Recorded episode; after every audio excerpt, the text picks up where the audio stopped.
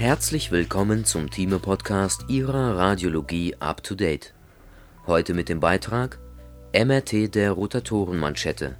Ein Update. Von Karl Friedrich Kreitner, Aline Mehringer-Kunz.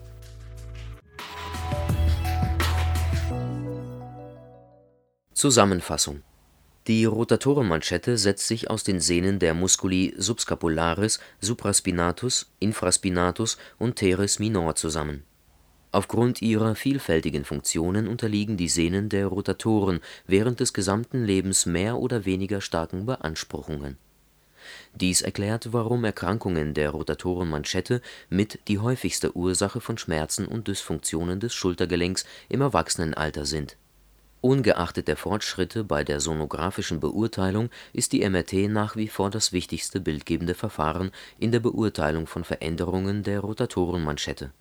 Sie ermöglicht eine differenzierte Diagnostik, die letzten Endes Grundlage einer adäquaten Behandlung ist. Im vorliegenden Beitrag sollen aktuelle Konzepte hinsichtlich Anatomie und MR-Bildgebung vorgestellt werden nach Besprechung der Anatomie wird auf die normale und pathologisch veränderte Rotatorenmanschette und abschließend auf die postoperative Bildgebung eingegangen. Einleitung Die Rotatoren des Schultergelenks zählen zu den wichtigsten aktiven Stabilisatoren, indem sie den Humeruskopf bei den Bewegungen der Schulter und des Schultergürtels in der Gelenkpfanne zentrieren Zusätzlich ermöglichen sie Rotationsbewegungen im Schultergelenk und als Gegenspieler unter anderem der Musculi deltoideus und teres major Ab und Adduktionsbewegungen der Schulter. Damit unterliegen die Sehnen der Rotatoren während des gesamten Lebens mehr oder weniger starken Beanspruchungen. Dies erklärt, warum Erkrankungen der Rotatorenmanschette mit die häufigste Ursache von Schmerzen und Dysfunktionen des Schultergelenks im Erwachsenenalter sind Ungeachtet der Fortschritte bei der sonographischen Beurteilung spielt die MR-Bildgebung nach wie vor eine wichtige Rolle, weil das Verfahren nicht nur detailliert die Rotatorenmanschette selbst darstellt, sondern es auch ermöglicht, das Schultergelenk einschließlich der ossären und intraartikulären Strukturen umfassend zu beurteilen. Die vorliegende Arbeit soll einen Überblick über aktuelle Konzepte bei der MR-Bildgebung der Rotatorenmanschette verschaffen. Anatomische Vorbemerkungen Sehnen der Rotatorenmanschette. Die Rotatorenmanschette setzt sich von anterior nach posterior zusammen aus den Sehnen der Musculi subscapularis, supraspinatus, infraspinatus und teres minor. Kennzeichen dieser Muskeln ist der Ursprung im Bereich der Scapula und der Ansatz am Humeruskopf. Musculus subscapularis der Musculus subscapularis entspringt von den medialen drei Vierteln der Fossa subscapularis, seine Muskelfasern ziehen nach lateral und die oberen zwei Drittel gehen auf Höhe des Glenoids in die Sehne über, die dann am Tuberculum minus ansetzt. Das caudale Drittel des Musculus subscapularis hat einen direkten muskulären Ansatz am Collum chirurgicum. Der Ansatzbereich am Tuberculum minus ist trapezförmig mit der breiteren Seite kranial und verjüngt sich nach caudal Neuere Untersuchungen haben gezeigt, dass die am weitesten kranial gelegenen Sehnenanteile über den Sulcus intertubercularis ziehen und am Tuberculum majus inserieren. Dort verschmelzen sie mit Fasern der Supraspinatus-Sehne. Auf diese Weise trägt dieser Sehnenanteil zum Aufbau des Rotatorenintervalls bei. Musculus supraspinatus der Musculus supraspinatus entspringt von der Fossa supraspinata und der Oberfläche der Spina scapulae und setzt an der oberen Facette des Tuberculum majus an. Die Supraspinatus-Sehne besteht aus zwei Anteilen. Der vordere Anteil ist lang und dick, der dorsale kurz und dünn. Der Ansatzbereich der Sehne ist dreieckförmig von variabler Größe und beansprucht lediglich die anteromediale Hälfte der Facette Gleichzeitig ziehen ventrale Fasern der Sehne über den Sulcus intertubercularis, um am Tuberculum minus zu inserieren. Musculus infraspinatus Der Musculus infraspinatus entspringt mit seinem größeren Anteil von der Fossa infraspinata und dem kleineren Teil von der Unterfläche der Spina scapulae. Er inseriert an der mittleren und der posterolateralen Hälfte der oberen Facette des Tuberculum majus sein Ansatzbereich weist, analog zum Musculus supraspinatus, ebenfalls eine variable Größe auf. Musculus teres minor Der Musculus teres minor entspringt unterhalb des Musculus infraspinatus von der Margo laterale Scapulae und inseriert an der unteren Facette des Tuberculum majus, einzelne Faserzüge der caudalen Anteile setzen direkt am Collum chirurgicum an. Rotatorenintervall Mit dem Rotatorenintervall wird üblicherweise die Lücke zwischen dem Oberrand der Subscapularis-Sehne und dem Vorderrand der Supraspinatus-Sehne bezeichnet es handelt sich um einen dreieckförmig geformten Raum, der medial von der Basis des Coracoid-Fortsatzes begrenzt wird und nach lateral in den Sulcus intertubercularis und das Ligamentum transversum humeri ausläuft.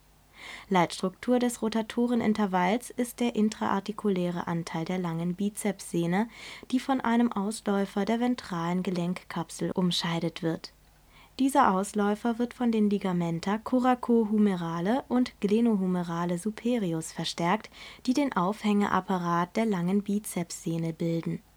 Läsionen des Poes der langen Bizepssehne wie auch des Rotatorenintervalls gehen oft mit Läsionen der Subscapularis und weniger häufig der Supraspinatussehne einher die Rotatorenmanschette der Schulter wird von anterior nach posterior gebildet aus den Sehnen der Musculi subscapularis, supraspinatus, infraspinatus und teres minor. Die Lücke zwischen dem Oberrand der Subscapularis und dem Vorderrand der Supraspinatussehne wird als Rotatorenintervall bezeichnet. Anatomische Leitstruktur ist die lange Bizepssehne mit ihrem Halteapparat. Aufbau der Sehnen die Sehnen weisen einen differenzierten Aufbau aus Faszikeln auf, die aus Kollagenfibrillen bestehen und von Bindegewebe umgeben sind. Synoviale Zellen produzieren Proteoglykan 4, das auch als Luprizin bezeichnet wird und ein Gleiten der Faszikel gegeneinander ermöglicht die Abnahme des Luprizins mit zunehmendem Alter führt zu einer erhöhten Friktion der Faszikel gegeneinander und ermöglicht Delaminationen der Sehnen, die sich zunächst in Form von intramuskulären Zystenbildungen in der MRT zu erkennen geben können. Im Bereich der Supra und Infraspinatussehne können darüber hinaus fünf verschiedene histologische Schichten von außen nach innen unterschieden werden bei der äußersten Schicht handelt es sich um den oberflächlichen Ausläufer des Ligamentum coracohumerale. Daran schließen sich zwei Schichten mit mehr oder weniger dicht gepackten Sehnenfasern an, die zum jeweiligen Ansatz am Humeruskopf ziehen die nachfolgende vierte Schicht besteht zum einen aus lockerem Bindegewebe, zum anderen aus dicken Bändern von Kollagenfasern, die senkrecht zum Verlauf der Supra und Infraspinatussehnen ausgerichtet sind und dem tiefen Ausläufer des Ligamentum coracohumerale entsprechen. Diese bandförmige Struktur ist seit den 1990er Jahren bekannt und wird im Allgemeinen als Rotator Cable bezeichnet es findet sich auf koronaren Schnittbildern lateral der kritischen, weil minder durchbluteten Zone der betreffenden Sehnen, die auch als Crescent Zone bezeichnet wird. Funktionell wurde diese Bandverdickung und ihre Verbindung zur Supra und Infraspinatussehne mit einer Hängebrückenkonstruktion verglichen, bei der das Rotator Cable zu einer merklichen Reduktion von Scher und Zugkräften der Sehnen führt Experimentelle Untersuchungen haben gezeigt, dass sich Rupturen der Rotatorenmanschette bei intaktem Kabel biomechanisch weniger auswirken als solche mit Ruptur des Kabels. Die Dicke des Kabels ist durchaus Schwankungen unterworfen und liegt meist bei etwa einem Zentimeter es kann am besten auf koronaren MR-Bildern abgegrenzt werden, die Häufigkeitsangaben schwanken zwischen 60 und 75 Prozent bei intakter Rotatorenmanschette und erreichen 92 Prozent bei Patienten mit Rotatorenmanschettenrupturen und indirekter MR-Arthrographie. Bei der innersten Schicht handelt es sich um die Kapsel des Schultergelenks die Sehnen der Rotatoren weisen einen hochorganisierten Aufbau aus Bindegewebsfaszikeln auf, deren gegenseitige Verschieblichkeit durch Lubrizin gewährleistet wird. Das zumeist abgrenzbare Rotator Cable macht aus der Rotatorenmanschette im Bereich der Supra und Infraspinatussehne eine Hängebrückenkonstruktion und hilft, Zug und Scherbelastungen zu minimieren. MR-Bildgebung Arthrographieverfahren Grundsätzlich kommen bei der MR-Untersuchung der Rotatorenmanschette neben der nativen MRT zwei MR-Arthrographieverfahren in Betracht. Die direkte MR-Arthrographie mit Injektion eines etwa 2 m molar verdünnten gadoliniumhaltigen Kontrastmittels in das Gelenk, die indirekte MR-Arthrographie mit intravenöser Injektion eines gadoliniumhaltigen Kontrastmittels. Direkte MR-Arthrographie Die direkte MR-Arthrographie ist der nativen MRT bei der Differenzierung zwischen partieller und kleiner vollständiger Rotatorenmanschettenruptur überlegen. Durch die direkte MR-Arthrographie erhöht sich die Sensitivität im Nachweis partieller Rupturen von 64% auf etwa 85% Indirekte MR-Arthrographie Inzwischen liegen vermehrt auch Mitteilungen über die Treffsicherheit der indirekten MR-Arthrographie vor, die mit der der direkten MR-Arthrographie vergleichbar sind bei der indirekten MR-Arthrographie bewegt der Patient seine Schulter nach der intravenösen Kontrastmittelinjektion etwa 10 bis 15 Minuten lang, bevor die MRT durchgeführt wird. Der arthrographische Effekt bei der indirekten MR-Arthrographie profitiert ganz eindeutig von einem vorhandenen Gelenkerguss und kann deshalb bei einem fehlenden Erguss nicht oder nur sehr gering ausgeprägt sein. Untersuchung Ebenen auch bei der Klärung einer Veränderung der Rotatorenmanschette sollte das Schultergelenk in allen drei Ebenen untersucht werden. Die axiale Ebene umfasst dabei kranial das gesamte AC-Gelenk und kaudal das gesamte Glenoid.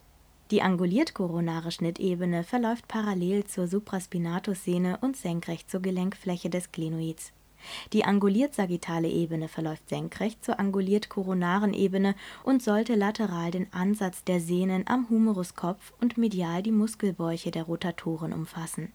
Protokolle Zumeist werden schnelle Spin-Echosequenzen verwendet.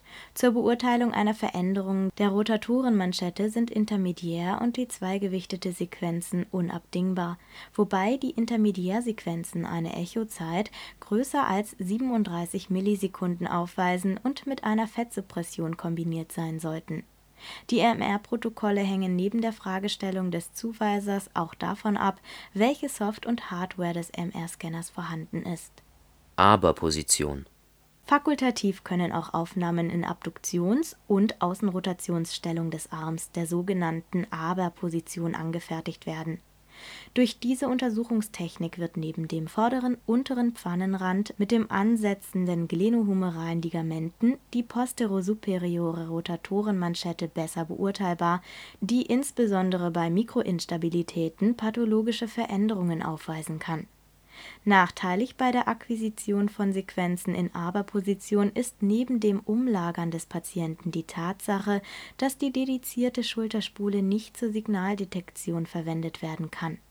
Aktuell werden Aufnahmen in Aber-Position nicht routinemäßig zur Klärung einer veränderten Rotatorenmanschette akquiriert.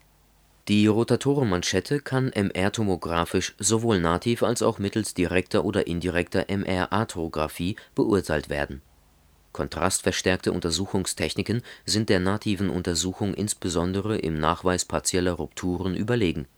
Wichtigster Sequenztyp sind schnelle Turbospin-Echosequenzen, die in allen drei Ebenen angefertigt werden sollten. Veränderungen der Rotatorenmanschette Bei den Veränderungen der Rotatorenmanschette wird generell zwischen Tendinopathie, Partialruptur und kompletter, das heißt transtendinöser Ruptur unterschieden. Tendinopathien Charakteristika Die Tendinopathie ist gekennzeichnet durch eine Unterbrechung von Kollagenfasern mit nachfolgender Abnahme des Typ-1-Kollagens, mukoide Degenerationen, eine vermehrte Akkumulation von Glycosaminoglykanen sowie unter Umständen einen vermehrten Wassergehalt. MR-Bildgebung in der MR-Bildgebung sind Tendinopathien charakterisiert durch eine Signalintensitätserhöhung auf Sequenzen mit kurzen Echozeiten, aber fehlender Anhebung des MR-Signals auf die zweigewichteten Sequenzen.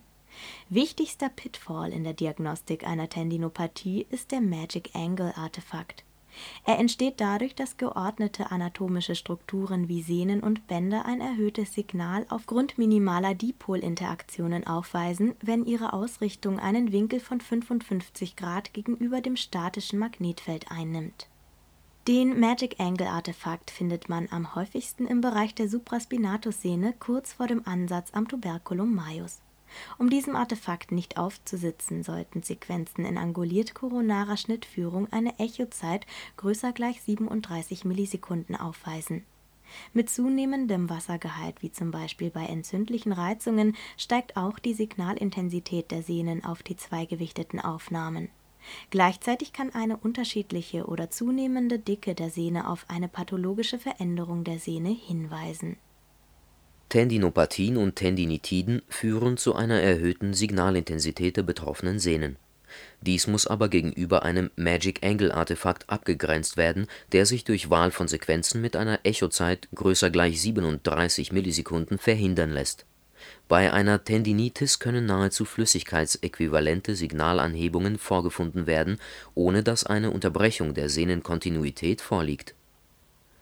Partielle Rotatoren-Manschettenrupturen Typen Partielle Rotatorenmanschettenrupturen sind dadurch gekennzeichnet, dass die Ruptur nicht den gesamten Querschnitt der Sehne betrifft. Man unterscheidet Gelenk - von bursaseitig gelegenen Partialrupturen sowie Partialrupturen, die innerhalb der Sehne auftreten und weder Kontakt zur Gelenk - noch zur bursaseitigen Oberfläche haben. Gelenkseitige Teilrupturen sind etwa zweimal häufiger als bursaseitige. Zumeist ist die Sehne des Musculus supraspinatus im ventralen Anteil betroffen. Intratendinöse Teilrupturen werden nach Sektionsbefunden sogar noch häufiger als gelenkseitige Partialrupturen gefunden, diese Beobachtungen sind aber bislang weder bildgebend noch operativ so bestätigt worden. Lokalisation. Patienten über 40 Jahre. Partialrupturen werden in allen Altersgruppen beobachtet bei Patienten über 40 Jahren liegt die Rupturstelle aufgrund von Degenerationen zumeist in der kritischen, weil minder durchbluteten Zone der Infra und Supraspinatussehne (ca. einen Zentimeter medial des Ansatzbereichs). Gleichzeitig werden mehr bursaseitige Teilrupturen und auch Delaminationen beobachtet, letztere können mit intramuskulär gelegenen Zysten vergesellschaftet sein. Jüngere Patienten in den letzten Jahren wurde zunehmend Partialrupturen Beachtung geschenkt, die den Ansatz der Sehne mit einbeziehen und als Footprint-Läsionen bezeichnet werden. Diese werden gehäuft bei jüngeren Patienten vorgefunden und sind häufig Folge von Überkopfsportarten oder Traumen. Diese Partialrupturen wurden aufgrund ihres Pathomechanismus weiter subklassifiziert und mit Akronymen belegt, die sich an der englischsprachigen Literatur orientieren und oft auch von Orthopäden benutzt werden die SID-Läsion ist eine gedeckte intratendinöse Partialruptur am Sehnenansatz, bei der zusätzlich in etwa einem Viertel der Fälle ein Knochenmarködem im Tuberculum majus vorliegt. Die Pasta-Läsion ist eine gelenkseitige Partialruptur mit Beteiligung des tendoossären Übergangs. Bei der Reverse-Pasta-Läsion liegt eine bursaseitige Partialruptur der Sehne ausgehend vom tendoossären Übergang vor. Sie ist damit das Pendant zur Pasta-Läsion auf der Bursaseite von einer Paint-Läsion spricht man, wenn sich die Pasta-Läsion in einen größeren intratendinösen Rissanteil fortsetzt. Der Übergang von der Pasta zur Paint-Läsion kann zuweilen fließend sein, da bei der Pasta-Läsion durch die Delaminierung von tieferen Sehnenanteilen häufig auch kleinere intratendinöse Rissanteile vorhanden sind. Bei einer Reverse-Paint-Läsion handelt es sich, analog zur Reverse-Pasta-Läsion, um eine bursaseitige Paint-Läsion die Stas-Läsion ist die gelenkseitige Partialruptur der Supraspinatus-Sehne, die nicht am Ansatz lokalisiert ist. Vertikale Ausdehnung Neben der Beschreibung der Lokalisation der Ruptur sollten auch Angaben zu ihrer vertikalen Ausdehnung gemacht werden, die am besten auf koronaren Schnittbildern erfasst wird. Nach Ellmann werden drei Grade unterschieden.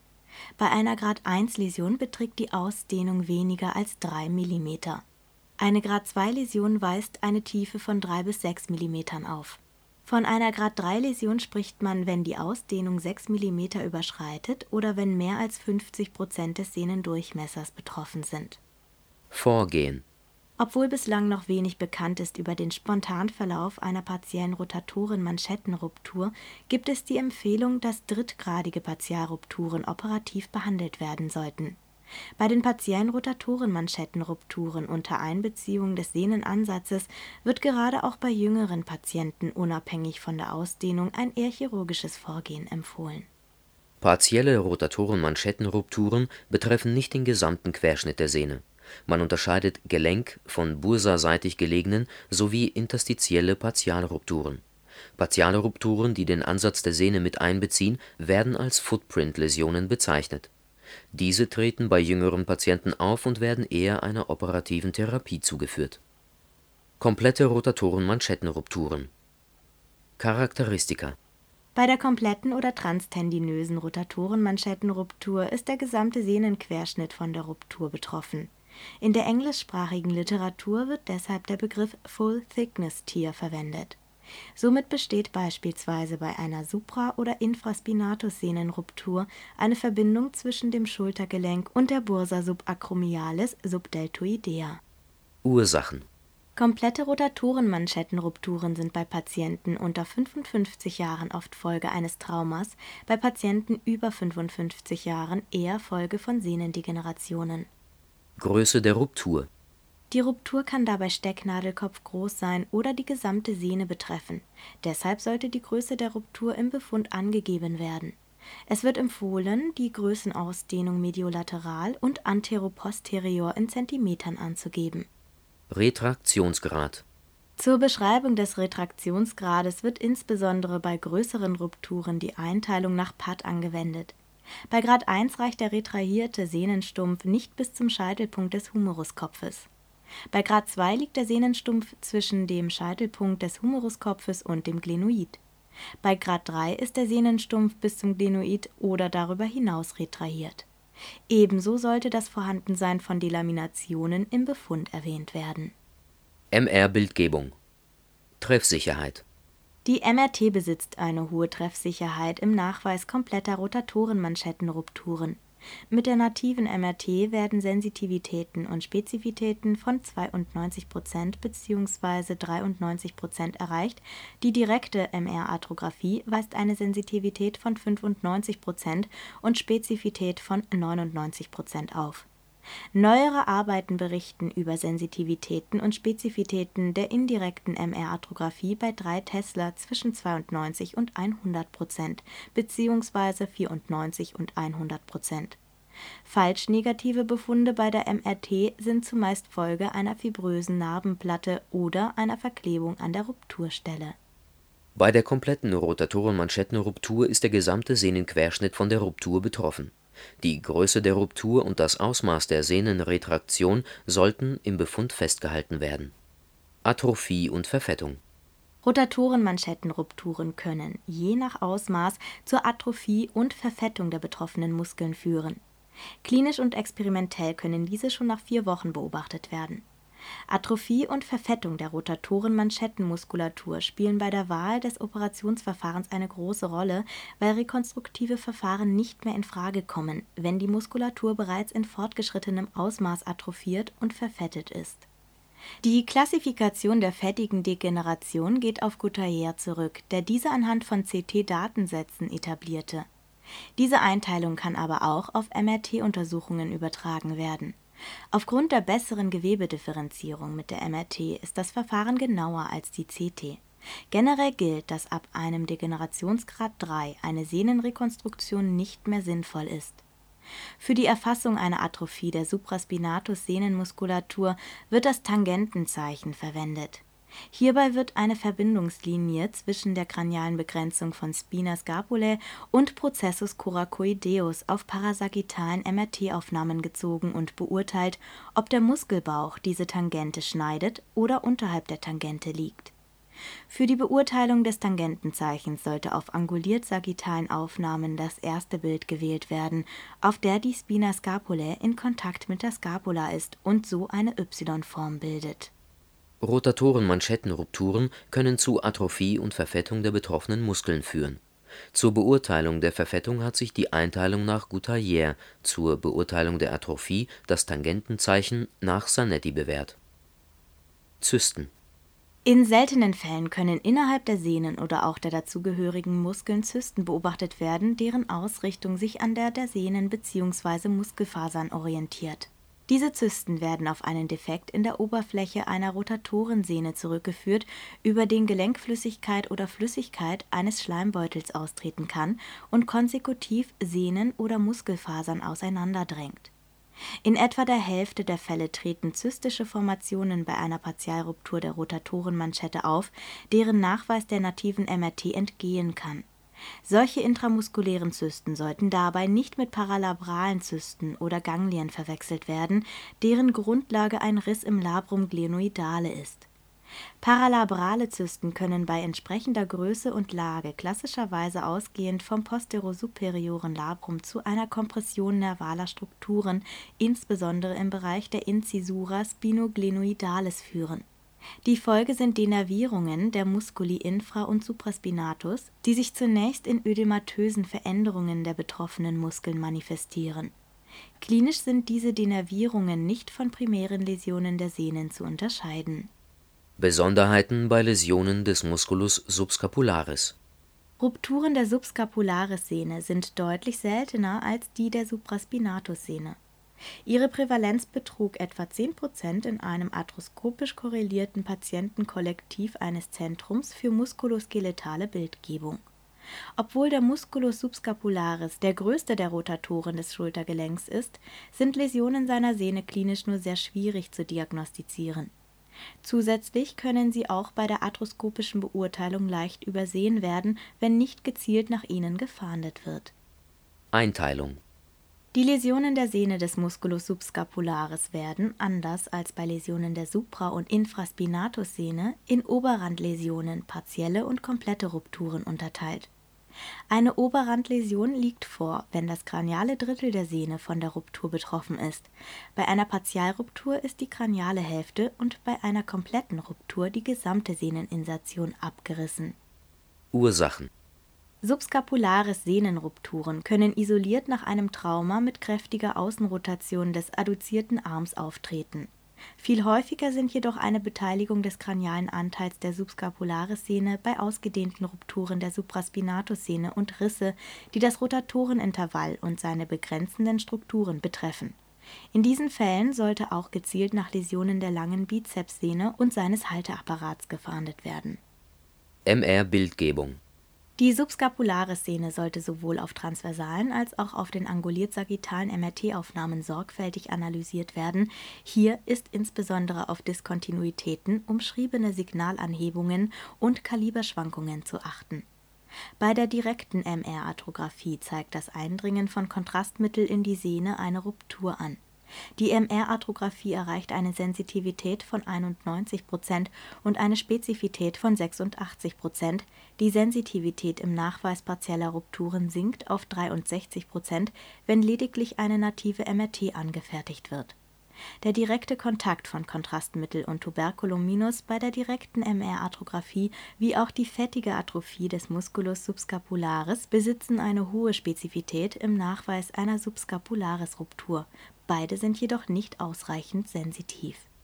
Die Läsionen der Sehne des Musculus subscapularis werden in Oberrandläsionen, partielle und komplette Rupturen unterteilt. Am häufigsten sind sie im Zusammenhang mit ausgedehnten Supraspinatus-Sehnenrupturen und bei Läsionen des Rotatorenintervalls. Läsionen der Subscapularis-Sehne werden am besten auf transversalen und anguliert-sagittalen Schnittbildern erkannt. Postoperative Bildgebung OP-Indikationen Eine chirurgische Behandlung einer Läsion der Rotatorenmanschette ist von vielen Faktoren abhängig, zum Beispiel vom von Ausmaß der klinischen Beschwerden, Alter, Aktivitätsniveau des Patienten, Größe und Ausdehnung der Sehnenläsion, Ausmaß von Muskelatrophie und Verfettung, Vorhandensein und Ausmaß von Knorpelveränderungen im Glenohumeralgelenk so wird eine partielle Rotatorenmanschettenruptur beim alten Patienten eher konservativ, bei einem jüngeren Patienten mit Einschränkung des Aktivitätsniveaus eher operativ versorgt. Generell ist dabei ein Trend zur arthroskopisch gestützten Operation zu verzeichnen. MR-Verfahren Erneute Rupturen treten zumeist zwischen 6 und 26 Wochen nach einer operativen Versorgung auf und gehen in der Regel mit einer klinischen Verschlechterung einher zur Bildgebung der operierten Rotatorenmanschette können sowohl eine native Untersuchung wie auch eine MR-Arthrographie durchgeführt werden.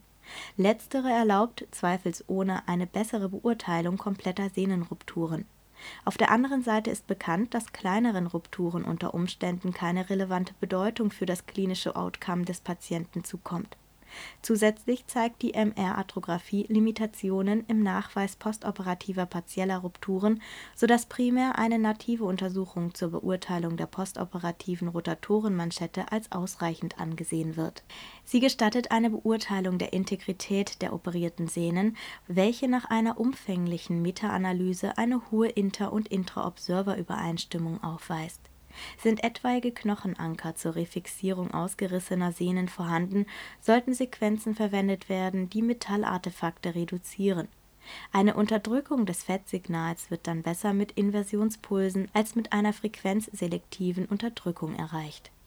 Befunde Postoperativ kann innerhalb der ersten drei Monate eine diffuse Signalanhebung der Sehnenplatte vorhanden sein die Diagnose einer erneuten kompletten Ruptur stützt sich postoperativ auf den Nachweis eines flüssigkeitsäquivalenten Signals, das die gesamte Sehnendicke durchsetzt.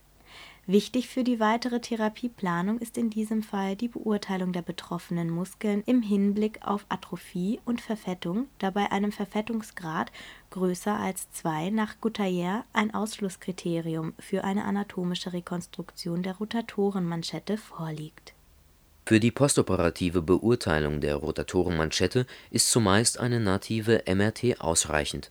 Sie erlaubt eine zuverlässige Aussage darüber, ob eine relevante komplette Reruptur vorliegt. Je nach angewendeter Operationstechnik sollten unter Umständen Techniken zum Einsatz kommen, die Metallartefakte reduzieren. Kernaussagen die Rotatorenmanschette der Schulter wird von anterior nach posterior gebildet aus den Sehnen der Musculi subscapularis, supraspinatus, infraspinatus und teres minor. Die Lücke zwischen dem Oberrand der Subscapularis und dem Vorderrand der Supraspinatus-Sehne wird als Rotatorenintervall bezeichnet. Anatomische Leitstruktur ist die lange Bizepssehne mit ihrem Halteapparat die Sehnen der Rotatoren weisen einen hochorganisierten Aufbau bestehend aus Bindegewebsfaszikeln auf, deren gegenseitige Verschieblichkeit durch Lubrizin gewährleistet wird. Das zumeist abgrenzbare Rotator Cable macht aus der Rotatorenmanschette im Bereich der Supra und Infraspinatussehne eine Hängebrückenkonstruktion und hilft Zug und Scherbelastungen zu minimieren die Rotatorenmanschette kann MR-tomographisch sowohl nativ als auch mittels direkter oder indirekter MR-Arthrographie beurteilt werden. Kontrastverstärkte Untersuchungstechniken sind der nativen Untersuchung insbesondere im Nachweis partieller Rupturen überlegen. Tendinopathien und Tendinitiden führen zu einer erhöhten Signalintensität der betroffenen Sehnen dies muss gegenüber einem Magic-Angle-Artefakt abgegrenzt werden, der sich durch Wahl von Sequenzen mit einer Echozeit größer gleich 37 Millisekunden verhindern lässt. Bei einer Tendinitis können nahezu flüssigkeitsäquivalente Signalanhebungen vorgefunden werden, ohne dass eine Unterbrechung der Sehnenkontinuität vorliegt. Partielle Rotatoren-Manschettenrupturen betreffen nicht den gesamten Querschnitt der Sehne man unterscheidet Gelenk - von bursaseitig gelegenen sowie interstitielle partiale Rupturen. Partiale Rupturen, die den Ansatz der Sehne mit einbeziehen, werden als Footprint-Läsionen bezeichnet. Bei der kompletten Rotatoren-Manschettenruptur ist der gesamte Sehnenquerschnitt von der Ruptur betroffen. Rotatoren-Manschettenrupturen können zu Atrophie und Verfettung der betroffenen Muskeln führen zur Beurteilung der Verfettung hat sich die Einteilung nach Goutaillère, zur Beurteilung der Atrophie das Tangentenzeichen nach Zanetti bewährt. Die Läsionen der Sehne des Musculus subscapularis werden in Oberrandläsionen, partielle und komplette Rupturen unterteilt. Sie werden am häufigsten im Zusammenhang mit ausgedehnten Supraspinatus-Sehnenrupturen und bei Läsionen des Rotatorenintervalls vorgefunden für die postoperative Beurteilung der Rotatorenmanschette ist zumeist eine native MRT ausreichend. Sie erlaubt eine zuverlässige Aussage darüber, ob eine relevante komplette Reruptur vorliegt. Je nach angewendeter Operationstechnik sollten unter Umständen Techniken zum Einsatz kommen, die Metallartefakte reduzieren